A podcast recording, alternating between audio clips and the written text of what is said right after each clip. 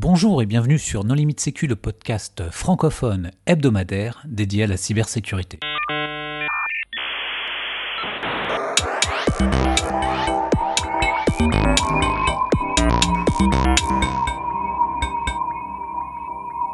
Alors aujourd'hui, nous allons parler de la 20e édition de la conférence STIC avec euh, Vladimir Collat. Bonjour. Hervé Schauer. Bonjour. Et Nicolas Ruff. Bonjour. Alors Nicolas, quelles sont les particularités de cette conférence? Attends, j'intercepte les questions parce qu'elle est très très bien posée et justement à Nicolas, euh, parce que petite particularité de Nicolas, euh, pendant les rumps, la première rump qui présente un peu des stats sur la, conférence, la question a été posée de savoir qui était là depuis le début à assister à la première stick, qui a été présent à toutes les sticks, et je crois qu'il n'y a que deux personnes qui ont levé la main, dont Nicolas. Donc voilà, Nicolas est très très bien placé pour, répondre à la question. Oui, Nicolas et Philippe Biandi, qui était l'ancien président du STIC, un des tout premiers. Alors la particularité du STIC, euh, je dirais que, un, c'est en français. Ils mettent un point d'honneur à faire une conférence en français, avec euh, des actes en latex, donc c'est une conférence euh, quasi académique. Et à côté de ça, c'est une conférence extrêmement technique, où il y a souvent des, pages entières d'assembleurs en gris sur fond noir, des dumpida, etc.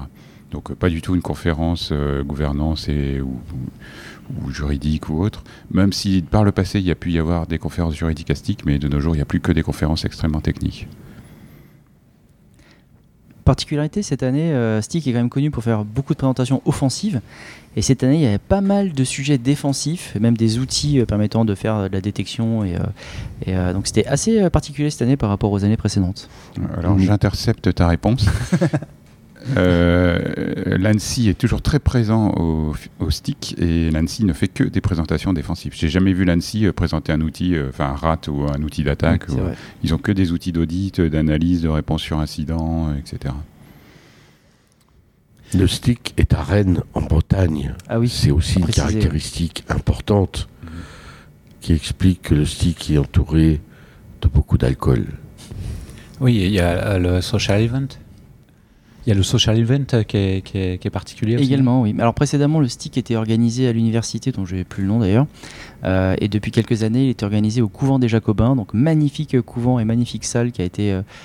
Euh, enfin, des années de travaux qui a été euh, remis à neuf, et donc une magnifique salle de conférence avec des prises électriques partout, de la ventilation, donc top, et surtout le, social event est organisé dans le cloître du couvent, donc pareil, magnifique cloître couvert bah, sur les côtés, et puis avec un petit jardin au milieu, voilà. Avec des huîtres. Ah oui, le fameux stand d'huîtres, euh, bien sûr, chaque année. Foie gras poêlé. Aussi. Et comme c'est organisé à Rennes, il arrive aussi que la, météo soit assez humide. Alors cette année, on a été épargné. Euh, bon, même si le vendredi soir du, du stick, il y a eu des inondations à Rennes ah à cause d'un orage euh, absolument avec des grêlons de 1 cm de diamètre. Mais on a quand même été relativement épargné. Le social event s'est bien passé. L'extérieur du cloître a pu être ouvert. Sinon, je ne sais pas comment ils auraient fait pour mettre tous ces gens. Parce que le stick, c'est aussi 850 euh, personnes environ. Et ça fait euh, une, masse importante. Quand on a vu personne depuis deux ans euh, revenir en présentiel au stick, c'est ça choque un petit peu au début. Ah non, ça choque pas. C'est un apaisement, un épanouissement de revoir les gens en vrai.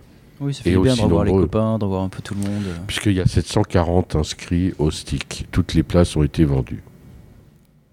Oui, ça c'était aussi une particularité du stick au départ, c'est que les places se vendaient en quelques minutes. Donc euh, ils avaient mis en un système de rotation pour que les gens puissent prendre leur place le week-end, euh, le matin, le soir. Il y avait trois vagues de, de vente, sinon il y a des gens qui pouvaient juste pas prendre leur place parce que le site était filtré par les proxys d'entreprise. Mais depuis, bah, depuis quelques années, enfin depuis deux ans, le couvent. depuis le couvent qui est beaucoup plus grand, euh, les, dernières places se vendent euh, la veille de l'événement. Donc là maintenant, ça ne devient plus un signe d'appartenance à une élite ou de, proximité avec les serveurs de paiement bancaire d'aller au stick? la conférence d'ouverture était d'Amnesty International sur le. Non la conférence d'ouverture était d'un fabricant, euh, d'un américain qui ah, fabriquait. Ah oui, c'était en anglais. Ah bah non, moi j'ai zappé. Et donc c'était intéressant parce qu'il euh, est venu avec une approche très américaine. Donc il fabrique des outils. Euh, c'est lui qui fabrique le Chip Whisperer. donc un outil d'attaque sur les composants électroniques. Et il avait une approche très américaine. Il expliquait ses problèmes de sourcing, ses coûts d'approvisionnement, ses marges opérationnelles. Et il y a un moment où il a, beaucoup choqué l'assistance et a dit bon bah pour ajouter un ingénieur dans, la sécurité dans votre équipe, ça vous coûte 200K. Et là, il y, a eu un petit bruissement parmi euh, tous les gens de la DGA qui sont payés à 30K par an. Euh, le coût de la vie n'est pas le même là-bas. Oui, tout à fait. Le coût de la vie à Austin euh, ou à Boston n'est pas le même. Et donc ensuite, effectivement, il y avait une conférence. donc la première conférence après la conférence d'ouverture. Et donc était pas mal, où il reprenait donc de Étienne Meignier qui euh, reprenait un peu toutes les publications qui avaient été faites, en particulier sur Pegasus, donc euh, un outil euh, de NSO qui permet en gros de d'espionner essentiellement les, les téléphones Android et enfin les smartphones Android et, iOS, Apple, avec la particularité de commencer en général par une vulnérabilité, l'exploitation d'une vulnérabilité qui précédemment nécessitait une interaction de l'utilisateur et dans ces dernières versions était dite zéro clic, c'est-à-dire en gros l'utilisateur du portail Pegasus clique sur un bouton met ton numéro de téléphone, clique sur un autre bouton et compromet ton téléphone et immédiatement et peut en récupérer tout le contenu. Et le détenteur du téléphone compromis n'a aucun moyen de savoir que son téléphone a été compromis par le logiciel d'espionnage. C'est ça. Moi, ce que j'aimais aussi, c'est qu'à la fin, il a rappelé que bon, bah, NSO, c'est celui qui a fait la une de l'actualité, mais qu'il y en avait plein d'autres Citrox, Inefu, Candiru, Molitium, Beltrox, etc. Et donc, euh, voilà, il y a une industrie du logiciel d'espionnage sur téléphone euh, invraisemblable. Ouais, il appelait aussi à un moratoire sur le sujet, à ce que euh, les législateurs s'emparent du sujet, mais bon, je ne sais pas si ça. J'ai peu d'espoir. Je, doute que ça résolve le problème et que, et que le fait de passer des lois et de rendre ça illégal, ça va juste faire que les sièges vont se déplacer dans d'autres pays un peu plus moins regardant, on va dire. Donc je ne sais pas si ça va être la solution pour euh, résoudre le problème. Est-ce que le, le, problème, c'est pas les vulnérabilités? Eh bien, c'était un super enchaînement pour euh, la conférence d'un peu ah, plus après. avant de passer, le problème, c'est les vulnérabilités. Est-ce que le problème, c'est pas aussi, ce ne sont pas aussi les développeurs qui développent ces logiciels qui vont mettre des gens en prison ou sous la guillotine? Si, c'est ça, c'est qu'il y a aussi une question d'éthique. C'est que, euh, je, vais reprendre une phrase que tu as mis dans une de tes newsletters à l'époque, que derrière ton commit, en fait, il y a potentiellement un mec qui va se retrouver derrière la machine à jambon pour se faire torturer parce que c'est un dissident ou un opposant politique.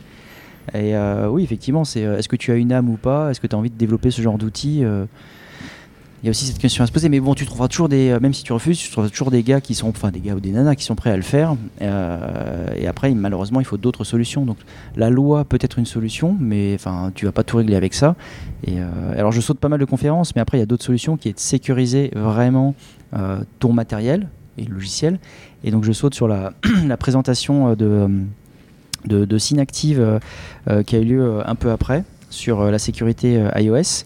Euh, alors je ne retrouve plus, il y avait Eloi et qui accompagnait Eloi pour cette présentation, je ne sais plus. Euh, Fabien Perrigo. Fabien. Euh, justement sur la sécurité d'iOS et qui était un peu la suite de leur présentation d'il y a trois ans où ils présentaient toutes les mesures de sécurité mises en place par Apple pour bah, sécuriser iOS. Et donc là, ils ont rajouté une couche avec encore plus de mesures de sécurité. Ça devient de plus en plus compliqué de, de, compromettre, de trouver des vulnes sur euh, iOS. Il y a encore potentiellement des contournements. Euh, je ne vais pas détailler, mais euh, il y a une des mesures de sécurité qui s'appelle PAC qui, reste, qui a encore des techniques de, contournement. Mais globalement, le niveau de sécurité, il est vachement élevé. en fait, ça fait surtout augmenter le, coût des attaquants. Ce qui fait que bah, tu comprends pourquoi est-ce que sur Zerodium, une vulnérabilité zéro clic sur iOS, ça coûte 2 millions. Euh, parce que la, quantité de travail est, dingue. Euh, et après, la question, c'est est-ce qu'ils vont réussir à, atteindre un niveau de sécurité qui fait que le coût sera trop élevé et les gens vont juste arrêter de trouver des vulnérabilités sur iOS? Bien sûr que non. en parallèle de cette euh, de ces travaux d'amélioration, il y a cette vulnérabilité récente qui est sortie qui s'appelle Evil Never Sleeps. Mm. Et qui donne quand même raison à un certain nombre de conspirationnistes. Parce que, je sais pas si tu as remarqué, mais. C'est pas une vulnérabilité, en fait, c'est une fonctionnalité. Oui, en fait, quand ton, ton iPhone est éteint, tu peux continuer à payer avec Apple Pay ou utiliser les tickets de métro, enfin, badger à des portillons. Et en fait, la partie euh, géolocalisation, enfin, par le protocole AirTag et euh, la partie euh, paiement NFC continue à fonctionner de téléphone éteint. Ouais, reste alimenté. Et donc, en fait, il y a des failles dans le baseband de ce truc-là. Et donc en fait, tu peux pirater un téléphone éteint. C'est comme dans les films, tu disais, il faut enlever la batterie en fait. Voilà. Donc je pense que ça, plus le baseband radio qui n'est pas fabriqué par Apple directement, plus toutes les fonctions opérateurs pour la gestion à distance du téléphone, il y a encore pas mal de, choses qui sont faisables. Après, aussi, un des trucs, c'est que, euh, alors je vais, je vais répondre à ce que je dis là, c'est euh, aujourd'hui, c'est compliqué d'avoir des vulnérabilités dites Tethered en fait, qui, supportent le reboot euh, avec de la persistance sur iOS. Donc, en gros, si tu rebootes ton téléphone, théoriquement, tu te débarrasses de l'implant. Sauf que... Il suffit d'élargir la surface d'attaque tu attaques un autre composant, un autre microcode que celui euh, que iOS. Mais par rapport à iOS, en fait, si tu rebootes ton téléphone, tu te débarrasses de l'implant. Sauf qu'en fait, comme les mecs en face ont un portail où ils mettent ton numéro de téléphone, ils cliquent, ils te compromettent, bah, il a juste à attendre que, tu, euh, que ton téléphone se reconnecte euh, sur le réseau, il reclique et il te recompromet. Donc malheureusement. Oui, sans parler de cet implant qui quand tu appuies sur le bouton euh, pour éteindre le téléphone, en fait, c'est intercepté par le noyau et du coup, il fait semblant que ton téléphone a rebooté. Il t'affiche un faux écran, une fausse animation de reboot et il te fait croire que le téléphone a rebooté alors qu'en fait, pas du tout. Et donc, en fait, l'implant reste persistant comme ça. Non, mais il faut pas sous-estimer les hackers, hein. quel que soit le niveau des défenses, ils trouveront une solution. Ouais, vrai problème. Et sinon, autre conférence, il y a eu pas mal de conférences donc, euh, sur euh, bah, de la défense, sur la détection, réponse à incidents. Euh, un petit outil très bien de, Borde et de Mathieu Buffet, AD Deleg, enfin AD pardon, qui permet en fait d'analyser de, toutes les délégations de droits sur tous les objets Active Directory et en gros, ça, te permet, ça permet de, de détecter les, euh, les, délégations un peu euh, bizarres euh, ou potentiellement malveillantes qui ont été posées sur des objets et qui peuvent permettre bah, de garder de la persistance sur un Active Directory une fois compromis. Ça, c'était pas mal. L'outil marche très bien en ligne de commande, c'est vraiment super. Et il est développé en Rust. Mais alors ça, c'est un petit peu le troll. Désolé de troller, hein. n'est pas dans mes habitudes, mais L'ANSI a complètement abandonné OCaml et tous les outils présentés par l'ANSI depuis quelques années, maintenant c'est du Rust. Donc je ne sais pas euh, comment ils vont faire, euh, quelle sera la, nouvelle hype dans 5 ans. Mais...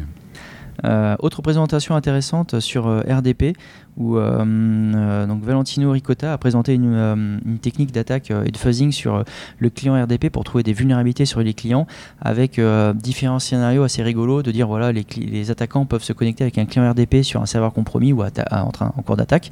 Et en fait l'idée c'est de trouver des moyens de pirater le client RDP donc de l'attaquant. Et donc il a développé des petits fuzzers pour fuzzer les différents channel de euh, parce qu'en fait RDP euh, c'est une connexion dans laquelle il y a différents canaux. Et il y a un canot pour le clavier un canot pour l'écran le son etc et en fait il y a certains canaux qui sont euh, on va dire peu regardés assez entre sensibles et donc activés par défaut. Et il a trouvé des trucs intéressants sur certains canaux donc la, presse était intéressante. Ah elle était excellente. Surtout que c'est une présentation étudiante. Aussi donc alors j'ai beaucoup apprécié donc félicitations à Valentino Ricotta. Euh, autre présentation aussi intéressante, moi ça fait euh, peut-être 10 ans que je l'attendais, parce qu'il y a très longtemps, euh, une certaine entreprise dont je ne citerai pas le nom, qui s'appelait HSC, avait sorti un outil, je ne sais plus qui l'avait fait chez toi Hervé, qui était, c'était RDP tout TCP, qui permettait en fait de tunneliser dans un canal RDP du flux TCP. Donc c'était pas mal en cas de pentest, tout simplement parce que tu avais une connexion RDP, tu pouvais tunneliser du, du, TCP, donc faire ton pentest de chez toi avec tes outils sans avoir à les déposer sur la machine. Et euh, c'est moi, je crois, qui avait euh, développé il y a longtemps euh, ICA tout TCP, qui est l'équivalent, mais pour les protocoles ICA, donc de Citrix. Et je crois que l'outil, il l'avait jamais réalisé. je l'avais contacté il y a longtemps pour savoir s'il allait le, publier. Et, là, donc, il y a quelqu'un qui a fait une présentation, Hugo Clout, Clout, Clout, je sais pas comment ça se prononce, je suis désolé, euh, qui a fait une présentation bah, de ICA tout TCP, qui est donc un proxy, un proxy SOX pour euh, Citrix et qui permet de la même manière, bah, quand tu fais un pen test avec un Citrix en face, c'est-à-dire un outil entre guillemets de virtualisation de, de, euh, desktop, bah, ça te permet de tout simplement de lancer l'outil des deux côtés et tu peux tunneliser donc du TCP et tous tes outils à travers les canaux ICA. Donc très pratique pour du pen test. Alors c'était pas encore publié. Hein. Il n'a pas encore publié? Donc on ne sait pas si c'est en Rust Ah euh, Ensuite, qu'est-ce qu'il y a eu comme euh, conférence intéressante? Bah, Moi j'ai bien aimé le, le retour en arrière euh, dans le, désassembleur. Ah oui, c'est tout ce qui est time, travel. Hmm. Oui, donc tout ce qui est time travel debugging, c'était une nouvelle fonction de WinDBG quand on utilise la version du store Windows qui permet de, bah, revenir en arrière sur des traces d'exécution Et en fait, l'API est fournie, euh, enfin, est intégrée dans Windows. Donc, du coup, il y a plein de personnes qui développent des outils tiers autour, par exemple des plugins IDA, des choses comme ça. Et donc, ça permet de, dans IDA, par exemple, de faire la colorisation de code euh, sur les, chemins d'exécution qui ont été empruntés ou de revenir en arrière dans la trace d'exécution. Et il y avait une, partie qui était assez marrante qui est en gros, euh, pour pouvoir utiliser cette fonctionnalité, il faut plus ou moins prouver qu'on est le debugger euh, Microsoft, mais bon, euh, c'est basé sur des mécanismes pas très solides et donc il y, a moyen assez facilement d'appeler les bonnes DLL et de, bypasser le système. c'est ça que j'ai trouvé intéressant, c'est que Lucas Georges a montré qu'on pouvait déboguer les, processus clés mm. de Windows tout en n'ayant qu'un accès utilisateur lambda. Et pourquoi c'est intéressant de revenir en arrière? Bah, parce qu'en fait, euh, ce que tu fais, euh, c'est la technique euh, du, F5 ou du F8 selon le debugger que tu utilises. C'est-à-dire que hmm. d'habitude, quand tu traverses du code, et particulièrement du code obfusqué ou, ou, des boucles qui ont été déroulées, des choses comme ça, en fait, tu vas step by step à la main jusqu'à espérer tomber sur le saut qui va vérifier si ta clé de licence elle est valide ou pas, ou si ton, ton exploit il s'est déclenché, enfin ta faille, ton buffer overflow s'est déclenché. Et donc c'est assez long, c'est assez pénible. Euh, il y a d'ailleurs un challenge stick une année où le gars expliquait qu'il avait fait euh, F8 pendant 8 heures d'affilée pour euh, traverser tout le code obfusqué du challenge. Donc si tu dois recommencer à chaque fois, c'est pénible. Donc là, tu fais juste, tu lances le programme et ensuite tu enregistres la trace d'exécution et ensuite tu peux revenir.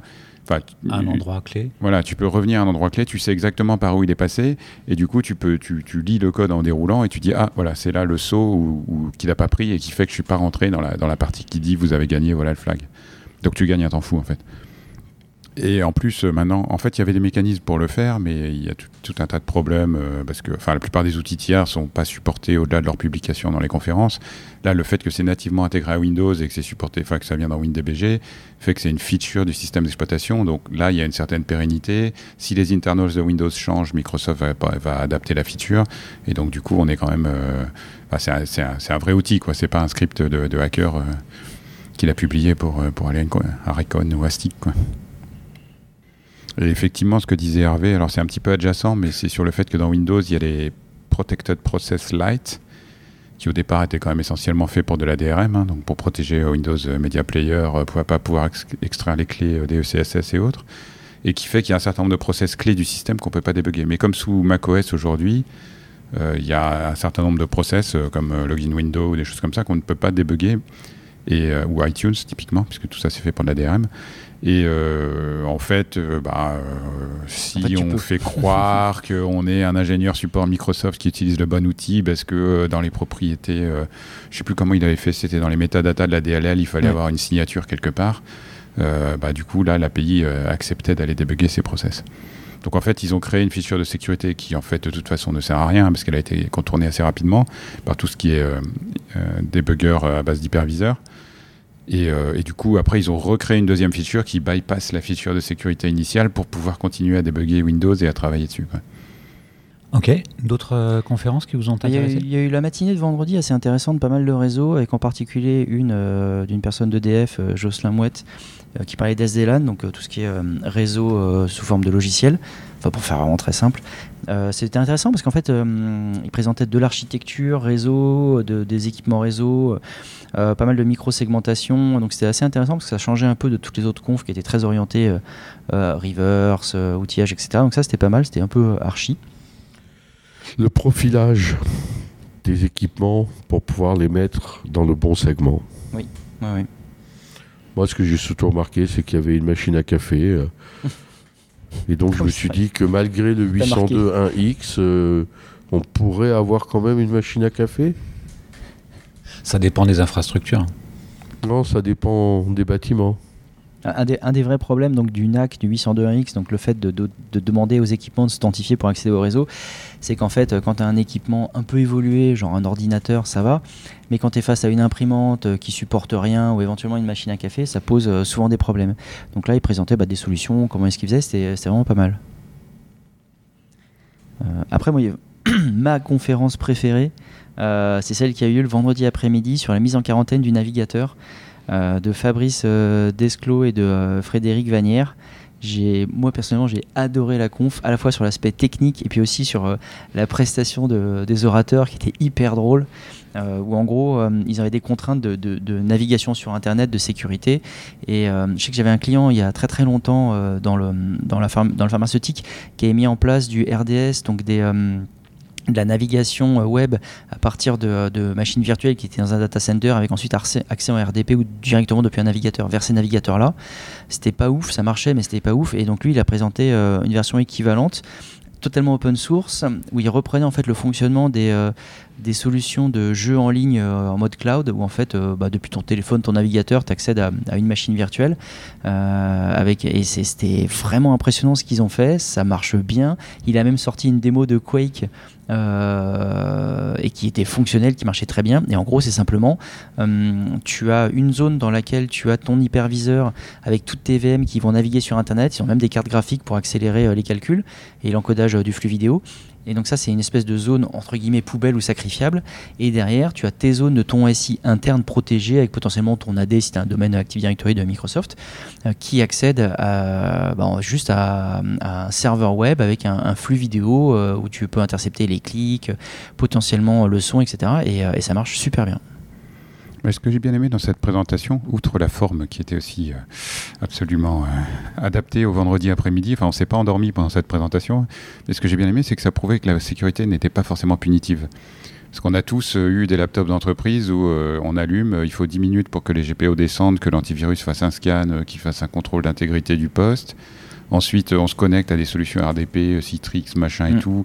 C'est lent. Dès qu'il y a une animation, avec toutes les pubs, les animations flash et tout, ça lag. Enfin, et en fait, les gens te disent bon monsieur, c'est pour votre sécurité. Alors que font les utilisateurs bah, Ils font un bridge 4G sur leur téléphone et puis ils font la 4G directement. Ils passent pas par ces solutions parce qu'elles sont pas. Ok, c'est hyper secure, mais quand tu développes, euh, tu peux pas utiliser Visual Studio ou un, navigateur dans une solution remote. Et eux, ils se sont dit, ok, pourquoi les gens n'utilisent pas Parce que c'est pas convivial, parce que c'est pas rapide. Et effectivement, ils ont réutilisé des techniques qui sont utilisées dans Shadow, dans Stadia, mmh. etc pour euh, faire de l'encodage euh, sur des clusters de cartes graphiques, euh, garder la qualité d'origine, avoir une latence minimale, et ça fait des solutions de sécurité qui sont utilisables.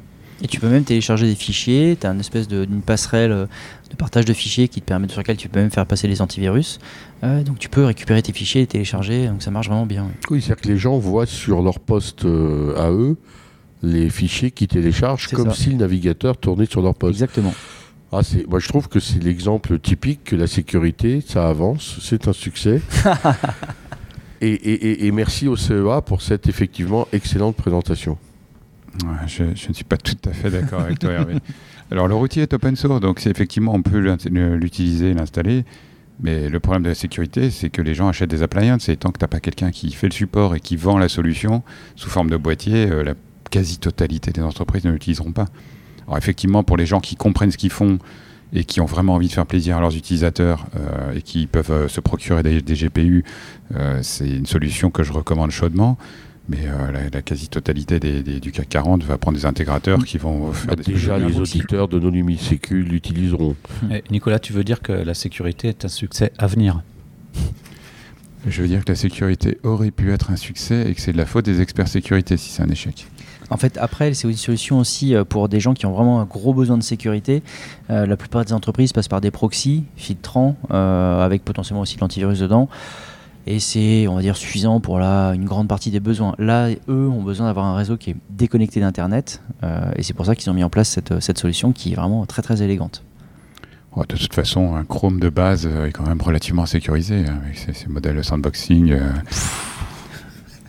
Alors je précise qu'on enregistre en live et que donc on, se voit, euh, je les vois rigoler. mais attends, mais tous les jours il y a des vues sur Chrome. Oui, mais regarde le prix qu'elles sont payées. C'est quand même un consultant, un pentester lambda dans une SS2I française ne sort pas des zéros des Chrome. Ok. Euh, quelqu'un voudrait apporter le mot de la fin? Ah bah juste avant, il y a la traditionnelle session des rums là, dont on peut parler aussi. Ah oui. Mhm. Euh, donc les sessions des rums, c'est une tradition astique où en fait ce sont des présentations courtes de quelques minutes Historiquement, ça n'est plus le cas. Euh, donc normalement, à la fin d'une présentation, on applaudit pour remercier la personne. Et là, les rumps, avant, il y avait une espèce de tradition qui était que si le sujet n'intéressait pas le public, le public pouvait applaudir. Et donc ça voulait dire que bah, la personne devait arrêter sa présentation et sortir. Je me souviens, il y a quelques années, c'était à l'université encore, il y a une personne qui a fait une rump et qui s'est fait sortir très rapidement. il y avait même des trucs avec un. un comment s'appelle le truc qui Un nerf. Un nerf, voilà. qui projetait une fléchette si le temps était dépassé, etc. Enfin voilà. c'était rigolo, mais c'est vrai que c'est un peu dur si tu fais une présentation comme ça devant 600-800 personnes de te faire sortir au bout de quelques secondes. Moi, j'avais proposé qu'il fasse deux sessions. Une session avec où tu as ton vrai temps et une session où tu peux te faire sortir. C'est pour le challenge, c'est rigolo. Bon, finalement, ça n'a pas été fait. Et donc maintenant, c'est euh, tout le monde a 3 minutes. Enfin, ça dépend aussi du nombre de, de rumps. Tout le monde a 3 minutes. Et si tu dépasses, là, potentiellement, les gens peuvent applaudir pour que tu sortes s'ils ne veulent pas que tu dépasses tes 3 minutes. Hmm. Bah, historiquement aussi, les rumps, c'était fun il y avait des. Oui. Je me souviens la rhum de Julien Tinès qui faisait chanter disque dur ou la rhum de la DGA euh, sous hélium euh, avec un masque Anonymous. Euh. voilà. Là, cette année, j'avoue, les rums étaient quand même. des oh. gens qui venaient dire je recrute, des gens qui venaient un peu parler de leur entreprise. Enfin bon, c'était pas c'était des sessions courtes, mais ça restait technique et pas, pas fun. Quoi. Après, c'était bien. Il y avait quelques rumps rigolotes. Oui, il y avait quelques rumps rigolotes, mais l'esprit de la rump, c'est de faire du spectacle. C'est oui, faire des blagues. un truc original. voilà. Non, non, il y avait une rump vraiment très rigolote grâce à Nico. Ah oui, Nico qui a. Mais cette rump n'a pas été filmée, donc. Ah, si, c'est la mienne qui n'a pas été filmée. Ah, ah oui. Euh, bah, faut, vous pouvez le voir sur le site parce que aussi Stick euh, pendant la conférence c'est retransmis en direct, en streaming avec différents niveaux de qualité, ce qui est très bien. Et euh, toutes les vidéos ensuite sont publiées sur le site avec bah, les slides et les actes. Donc ça c'est vraiment bien. Donc vous pouvez aller voir la rhum de Nico. Et Nico a été a accédé à un espèce de métaverse, en gros une conférence virtuelle dont on ne citera pas le nom, qui faisait, bah voilà, on pouvait se balader dans les en 3D dans les dans les différents rayonnages, aller voir les stands, et croiser des gens. Euh, et en fait, il était possible de, quand on contactait quelqu'un, d'échanger euh, son contact avec cette personne, mais uniquement avec cette personne.